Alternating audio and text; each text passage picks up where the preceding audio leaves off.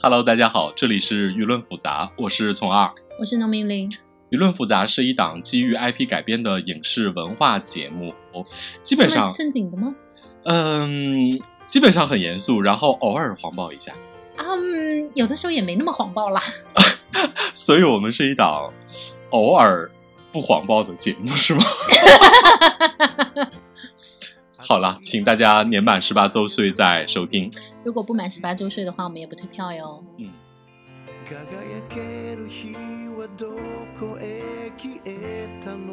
这期我们来聊一聊 近期万众瞩目的大片《新蝙蝠侠》。对，然后我要先说明一下我俩的立场，就是我是一个老爷的个人粉，然后呢是赶在那个十八号凌晨的午夜场专门去看了的的人。对，然后虫二就不是。我不是，因为我整体就不是一个美漫超英片的爱好者，然后我对蝙蝠侠系列也没有那么爱，甚至可以说，我对蝙蝠侠这个超英格外有着一种别扭的感受。呃，那我们先从这个电影开始吧。那你作为一个了解，就大概算算了解蝙蝠侠，但是不是粉丝的人，你看了这三个小时什么感觉？我看的这场，我我首先说啊，我我看了一个上午场。然后除了我之外，还有只有一对情侣观众啊。然后这个情侣观众做了一件非常在我看来非常可怕的事情：一个三个多小时的电影里边，他们看到两个多小时的时候走了。啊？是吗？还中途退场了？对我非常不能接受。我心想：你们都坚持到这儿了，能能不能再坚持一会儿吗？中间他们有嘀嘀咕咕议论什么吗？有议论，但因为坐的比较远，我没有听见。可能的确受不了了吧。然后那个，嗯，我作为。就是我看下来的感受，我我当时在现场看到一个多小时的时候，就感受到了一种强烈的怎么说呢？创作的焦虑感。创作的焦虑感，谁的创作焦虑感？就是每一届的蝙蝠侠创作者的焦虑啊！就一方面是蝙蝠侠系列出过很多神作嘛，对，又是一个这么经典的形象，所以每次你要把它推陈出新，或者是说你做出一点新意来是非常不容易的。另外一方面呢，就是我看到两个多小时的时候，我实在有点儿、有点儿、有点烦躁啊！我就想到另外一方面，就是幸亏他是蝙蝠侠，就是创作者得以有这样的自由，可以这么挥霍的、从容不迫的来讲这个故事。就是换，如果这个不是讲蝙蝠侠的，我看到这儿，我我我可能也走了啊！就是你很有可能像那对情侣一样。就拔腿走了是吗？对，但因为他是蝙蝠侠，所以我后来又坐了下来。所以我看完这个片子之后呢，我看到豆瓣上有一条评论，我觉得 某种程度上说出了我的心声，就是我非常想给他打打打低分，但是一想到他是蝙蝠侠，我又舍不得。都都到了要打低分的这个程度吗？我为什么那么不喜欢？你能详细讲一下你为什么这么不喜欢吗？我觉得有一个。非常明显的因素就是，他塑造了一个怎么说呢？非常不行的老爷。嗯。然后呢，各种不行，然后呢，各种被打，然后各种老爷也非常忧伤，老爷各种难受，各种不舒服，然后那个到最后突然之间给了一个特别光明的尾巴，这让我格外不舒服。啊。就是他从一个反英雄的形象开始。到最后，突然之间回归到了正常的超英的结尾，我觉得这个转变是特别突兀和我不能接受的。嗯，嗯，那你对这个里面，因为它这个里面其实是花了非常长时间的篇幅去做还原这个歌坛这个阴暗都市的一个形象，去塑造这种哥特感、黑暗黑暗感，然后在视效方面。啊，顺便一提，他的摄影和沙丘是同一个，所以都是用神级摄影，在视觉上是花了非常大的成本和力气的。这件事情有，呃，对你对你来说有用吗？我我我我我在这里可能想问一下你，因为你看的是 IMAX 版本嘛，而且又是在英皇这样的一个就是硬件条件，北京最好的影院荧荧幕了。我就是在一般的影院，然后看了一个剧目版，嗯，就是说实话，我觉得。就是影像的质量，嗯，可能是因为这个片子本身它是一个全黑夜版嘛，全暗版，然后我觉得可能我那个影院把亮度稍微调高了一点，啊，所以我觉得其实细节是有损害的，所以我并没有觉得这个影像特嗯别，比如说对我造成一个特别大的冲击。嗯，我这么说吧，就是我之所以选英皇 IMAX，是因为我之前是在这边看的《沙丘》，而且因为视觉我太喜欢了，我觉得非常非常震撼，所以我还在这边是二刷了《沙丘》。呃，因为这个它三个小时基本上全是夜戏，所以当时这个导演还专门给中国这边写了这个亲笔信，就是希望大家把这个屏幕注意到这个屏幕的亮度，就像你说，嗯它可能，但最后呢，呃，我我想说这个就是我看的这个版本里面肯定不能够归咎到设备的问题上去，呃，它确实你，你已经是最好的设备了。对，但它在这个沉沉的夜戏里面，我觉得它确实是把这个细节保留的尽量的多，那个肌理尽量的丰富。因为我原来看过沙丘那个摄影的呃创作的那个思路，他在谈沙丘的时候就谈到他们用了多少种的灯，嗯，然后去形成这种类自然光。因为如果你记得沙丘的话，沙丘里面其实也没有那种特别强的，就它大部分时间让你觉得它是在一个自然光里。对。但实际上呢，嗯，我觉得蝙蝠侠也有这样的感觉，就是他用了，他肯定在。后面用了无数种的布灯，无数种的光打过去，然后形成了好像没有光，好像单一，好像是一个自然的黑夜，啊，并对。，简单的比喻就是你化了三个小时的妆，然后你形成一个裸妆的效果。对对对，对 呃，它里面提到，它之所以要用这么多的光源去做它，就是为了尽量让这个画面的质感，就是它的这个肌理足够的丰富，就是还原到人的肉眼能够感受到的那种复杂的肌理。我觉得这一点，其实在新蝙蝠侠里面也还是有体验。体现的就是不同的黑暗，就是 比如这种黑暗的雾啊，黑夜里的这种蝙蝠车呀、黑夜里的蝙蝠的这个呃铠甲呀、大楼啊，就是它的这个肌理呃肌理之间的区别，这种反射度的区别，我觉得确实是在更好的屏幕底下看是更清楚的。就是这部分的细节不会被损失掉，它尽量还原了。但是技术是技术，我觉得说句实话，我我觉得这么好的技术，它并没有给我在视觉上形成什么特别强的震撼感。就嗯，我们举个例子，就 之前诺兰的版本和那个扎导的版本，嗯其实里面拍歌坛的时候也，当然也是往那种犯罪都市用黑暗去拍，但是大部分时候，你觉得它还是一个比较阴暗一点儿的正常的都市，不像这一版，这版不就是拍的哥特吗？对这版是格外，它其实很多画面都格外有一种舞台感。对，就它拍的像魔镜一样，嗯，就是呃，这个镜是那个土字旁的那个镜，境界的境，境界的境，就是魔，它拍的像魔镜一样，就是它不太像一个呃真实的那么真实的都市，嗯，它感觉怎么说，就像一个废弃了的底特律。对，它特别像一个，就是一个布置的非常好的舞台，然后你 你你很多镜头，包括那个、嗯我看那个 摄影说，他其实是用的一种广角镜头拍的，嗯它其实反而是把那个画面的四周边缘是实际上给稍微模糊了一点儿，然后让你更加聚焦在，虽然你看不清啊对，但是他希望你更加聚焦在这个舞台中央。我格外有一种它跟真实的都市又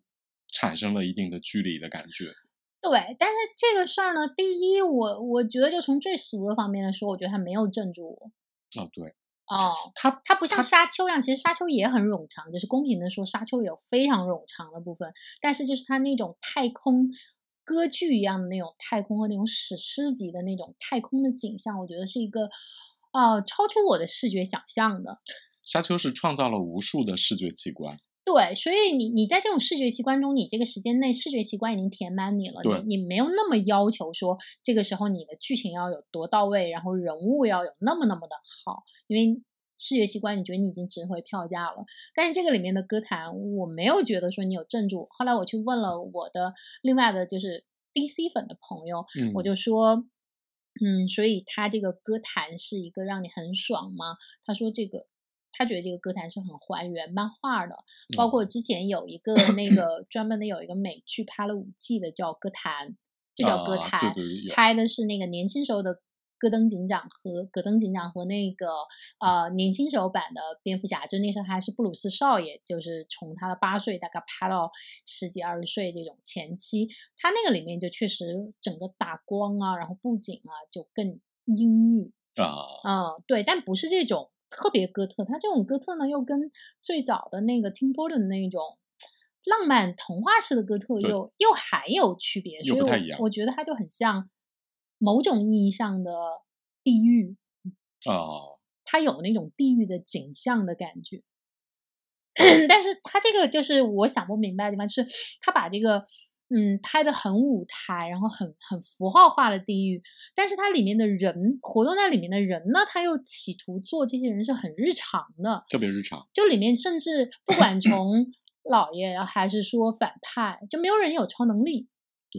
对，哦，甚至都不是像小丑那种特别抓马、特别呃超越现实的那种非日常性、非日常的反派。这个里面的反派都很日常，很日常。就是你会觉得像它里面的这个大反派谜语人，其实基本上就跟我们平时在美剧里看到那种连环杀手就一个路子。是的，这里边的反派也完全不具备任何超能力，甚至他就是一个普通人。能够做出来的能力的极限，你都可以做到的那种感觉。对，所以这两个东西其实它是冲突的。你知道中间我一度想，就是因为太日常了，我一度想，老爷您应该不吃饭吧？不吃饭，所以饿得这么瘦，两眼无神吧？就是你，我我已经想到了一些日常问题，你知道吗？替老爷操心。对，我心想，老爷应该今天只喝了汤，应该没有吃面包。老爷在里面不是只吃浆果吗？哦天哪，对，阿布不是给了他只吃浆果，你不觉得他在里面活的又很像个吸血鬼吗？对对对对，就住在就是他这版，如果你有注意到他这一版的那个呃维恩宅，其实也是历历届版里面最最像古堡的。就是大量的那种哥特式的建筑，那种尖顶，然后那种阴郁的灯光，像那个我看那个罗伯特·帕丁森自己的采访说，其实，在你没有大家没有看到的地方，他还放了很多就是没有吃完的被遗弃的食物，然后没有打扫的灰尘，就是他这个蝙蝠，就是雷维恩宅，其实也呈现出有一点废墟感，就是因为主人无心于好好生活，所以过得也是乱七八糟，有点废墟感，这种。这种也都很不日常，这个非常不日常，跟这种特别老牌工业城市的感觉也特别不搭调。我我我觉得这里边有一些奇怪的不相容的东西在里边。嗯，对。但这点，嗯，就是我们之所以为什么要花这么长时间来探讨这个，是因为它在北美不管是票房还是口碑都非常非常好。就是它现在在豆瓣一开分是七点。七，嗯，然后第二天我去看它，一度到了七点八，现在又回到了七点七，嗯，有一个波值的起伏，但是它在 IMDB 是八点四，然后它的在烂番茄上，不管是专业的评审还是这种观众爆米花指数，大概都是百分之八十几，接近百分之九十的这样的一个。好评率，所以当时的笑梗不是帕丁森说，万一他没有成功，他就下海，然后他说哇，完了，他下不了海了。对，就是他其实是非常受好评，尤其是考虑到跟上一版本阿弗莱克的那个蝙蝠侠比，这一版其实是呃非常受他们就是美国主流文化的认可的。嗯，而且包括是这种知识分子界，包括像《纽约客》啊什么的发的评论，也都还是盛赞他的。嗯，所以我就很想知道这个超英关于一部超英片为什么会大家在不同的文化语境底下会有这么大的呃认知的区别。所以我还因为这一次呃普遍的口径认为说它不是一个超英片，它其实是一个黑色侦探片、黑色电影嘛。嗯，啊，就是类似于像出租车司机啊、唐人街啊这样的东西。所以我就有在考虑，是不是因为我们其实对这种黑色电影、黑色。这种硬派侦探，我们是没有这样的集体记忆的，所以你看到时候，它这部分完全不加分。我觉得是的，就是比如说黑色电影啊，黑色电影在中国其实从来就不是一个被怎么说呢，就是大众所接受的或者说习惯的一种一种模式。嗯，就比如说你看最经典的，我们几乎也都没看。就比如说你看那个，就包括希区柯克。包括早年的比利怀德对拍的那些经典的黑色电影的侦探片，或者是说这种悬疑恐怖片，其实比如说呃中国的，比如说像那种比较典型的影迷，大家嗯应该都看过了，而且也非常喜欢，觉得也嗯非常厉害。但是对于中国普遍的大众来说，它不是一个你心理模式上特别舒适的嗯，这样的一个成熟的模式。也是你不太习惯的那你也不部分太习惯文化。但是比如说他们在美国，那这个就是人家的一个文化人家的一个传统，对人家的传统，所以你一旦开始就就我觉得就呃举一个例子，就类似于像雨中曲和歌舞片，对，他们一搞雨中曲就大家都特别特别嗨的样子，而且特别爱用。但我们看雨中曲就觉得，嗯啊，就感觉是一个比较正常的东西吧。对，就是它不会唤起你的情感，对，它不会唤嗯。起你内心那种文化上的共鸣。对，我觉得这是一个还挺重要的点，就是你你你你像，就比如说你刚才说到那个蜘蛛侠在中国和北美的这个评分的差别，但比如说像蜘蛛侠啊，我刚才说的是蝙蝠侠啊，对对蝙蝠侠，嗯。蝙蝠侠是有这个很明显的差别，但是另外一方面，另外一个评分就是蜘蛛侠，啊蜘蛛侠其实北美的评价一般，但中国的评价还不错，呃，就最近的这个最新的一最新的去年那版。啊，这就很明显反映出来了，就是大家的怎么说呢？我觉得心理上呢有一些微妙的文化接受的不同，因为我觉得蜘蛛侠其实是一个更普世的东西。啊，对，它没有它没有老爷这么复杂，对老爷的美国性和或者是那种那种那种主体性会更强，我觉得。呃，对，所以他这一版之所以在北美受盛赞，其实也是认为说他把蝙蝠侠又开拓出一种新的解读方式。就蝙蝠侠是一个很有趣的，就从他大概从三十年代末三九年被创造起来，就是、嗯你发现每版老爷都被重启一次。就就就重启次数最多的吧。呃，对，而且每次重启的时候都要死一遍爸妈，你知道吗？不是说他们爸妈已经死了大三概十几三十遍了吧？几遍了吗？对了，爸妈已经死了三十几遍了。老爷这个心理创伤，永远过不去。但是虽然我是老爷的粉丝，有时候都想跟他说，老爷其实超英里面比你惨的还是有的。所所以你爱老爷的点，嗯，其实我我觉得这是我的一个共，我的解读不只是来自于可能真人真人的电影，因为我漫画看的没有那么多，中间可能嗯会看点动画，然后可能有大量这种同人的解读，然后这种周边的解读。但它整体来说，它特别打动我的部分就是他是一个人，就是生活的支离破碎，内心破碎，然后又摇摇晃晃的站起来，再把自己拼起来的那样的一个过程，就是人，就是一个人和他自己的自毁的欲望和这种自我修复的欲望，他在这两者中间不停的自我拉扯，然后嗯在这个自我拉扯的过程中，他还要去救别人和改变世界。我觉得这个是一个很非常既对立，然后又别扭，但是又特别动人。就是他是一个，因为我们大部分时间期望英雄是一个比普通人要更坚定，然后呃更能做出抉择的人。但是其实你会发现，老爷比一般人更纠结。对，太纠结了。他非常非常的痛苦，就是蝙蝠侠的，就是 之前看到一个人说，只有一种蝙蝠侠，那就是支离破碎的蝙蝠侠。大家不说了吗？现在已经是二零二二年了，我们还是在看一个黑暗的、破碎的、纠结的，然后受到伤害的老爷。对，然后嗯，还在这儿恋父情节。对，所以就是就说说，呃也顺便说一下我的观点啊，这就是我最讨厌老爷的一点，嗯就是我是一个对美漫超英啊抱着非嗯常纯粹、或者是说比较正统的观念的，就是我我希望超英就是一个超英，嗯，我希望它是一个，因为人们离日常的人们创造出超英的一些初衷，就是它的非日常性、它的幻想性和它的那种英雄性。嗯。这种我希望是跟现实保持一定的距离的，嗯。就是在那里边儿包含着人们就是特别简单的、纯粹的对于英雄拯救世界的这个特别简单的想法的一点儿最纯粹的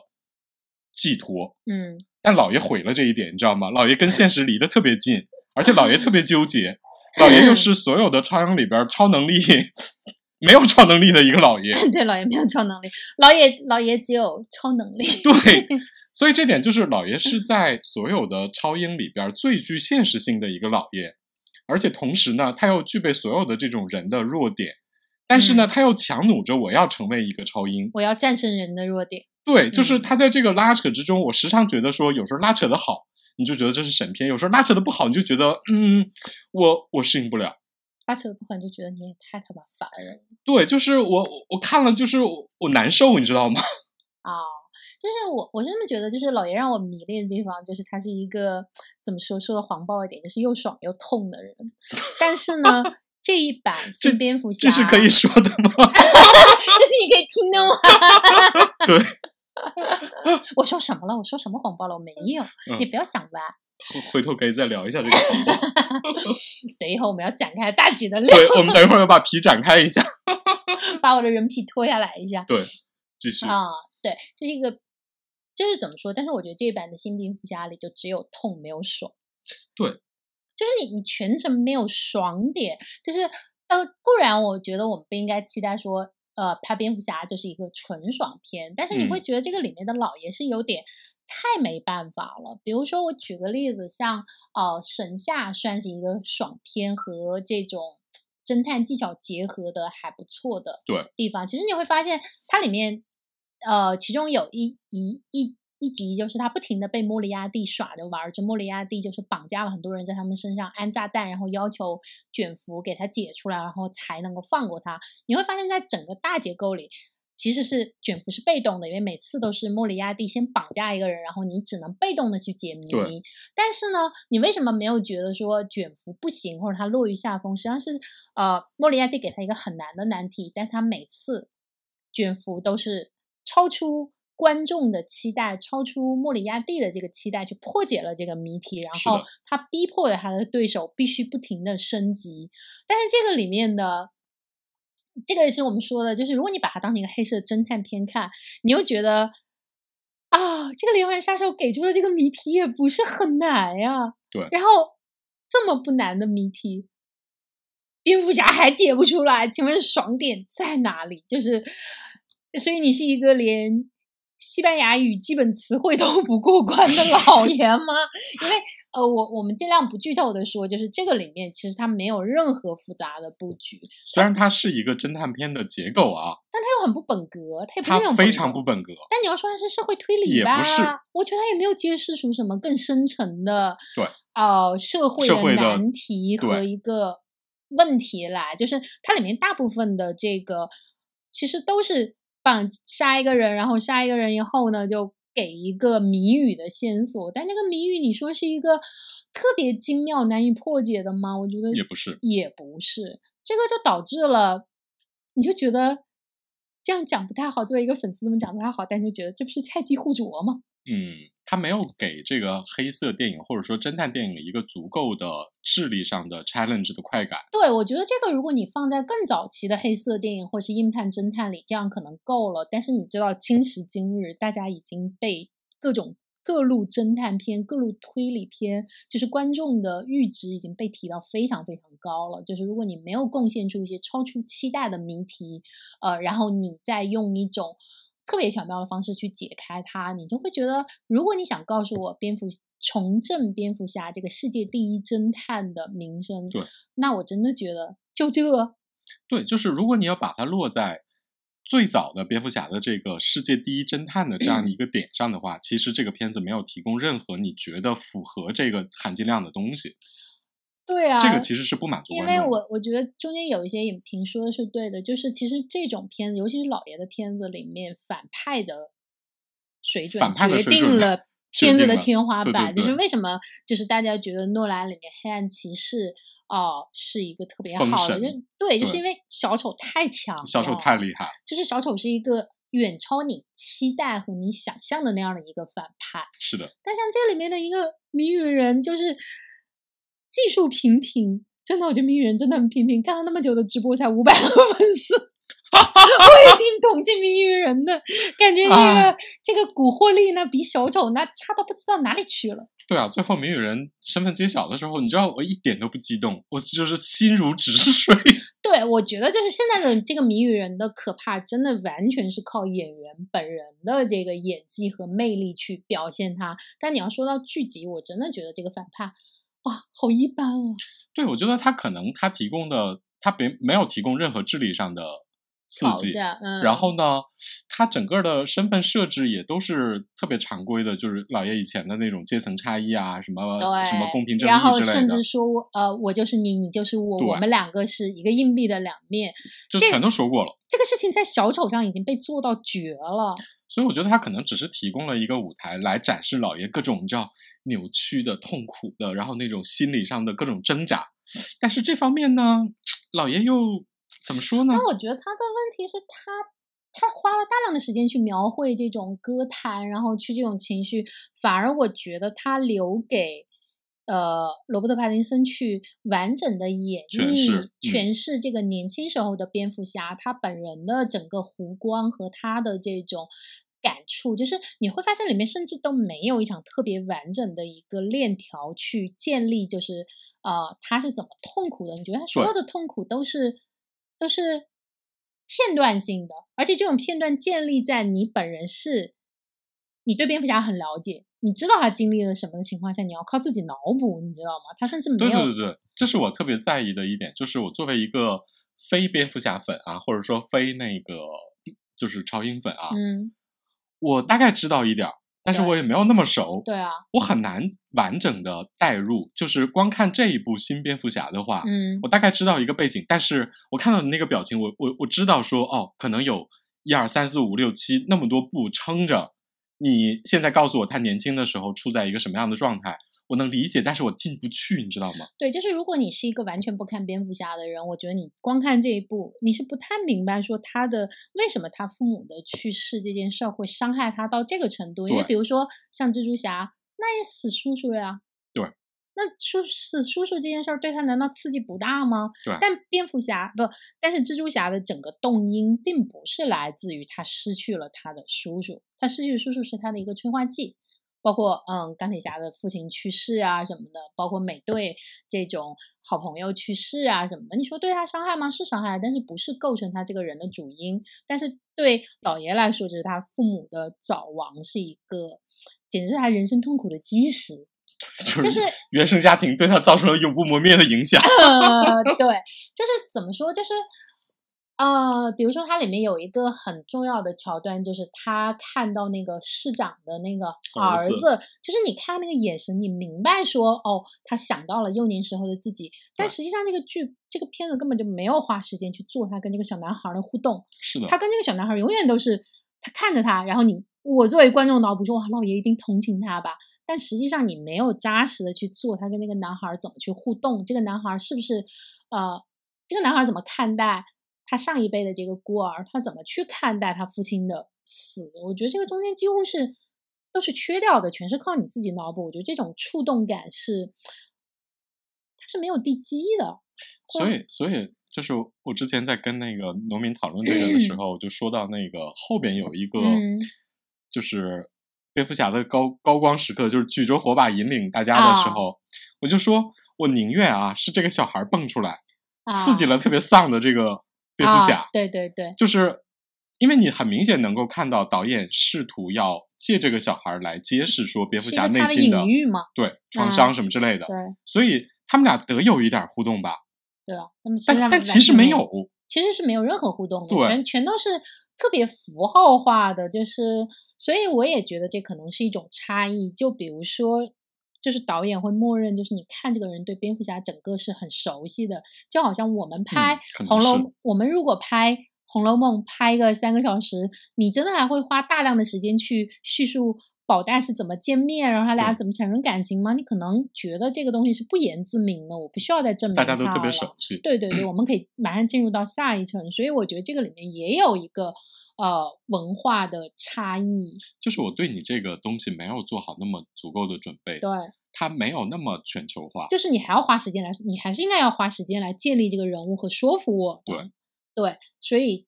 这个大家就会觉得你不感动嘛，就是、嗯然后如果你不感动，老爷的各种痛苦，你就会觉得你是不是有毛病？就全世界就很多人死过爸妈，很你还那么有钱，你知道吗？就会像谜语人这样说你，说你到底痛苦在哪里？就 就就老爷您。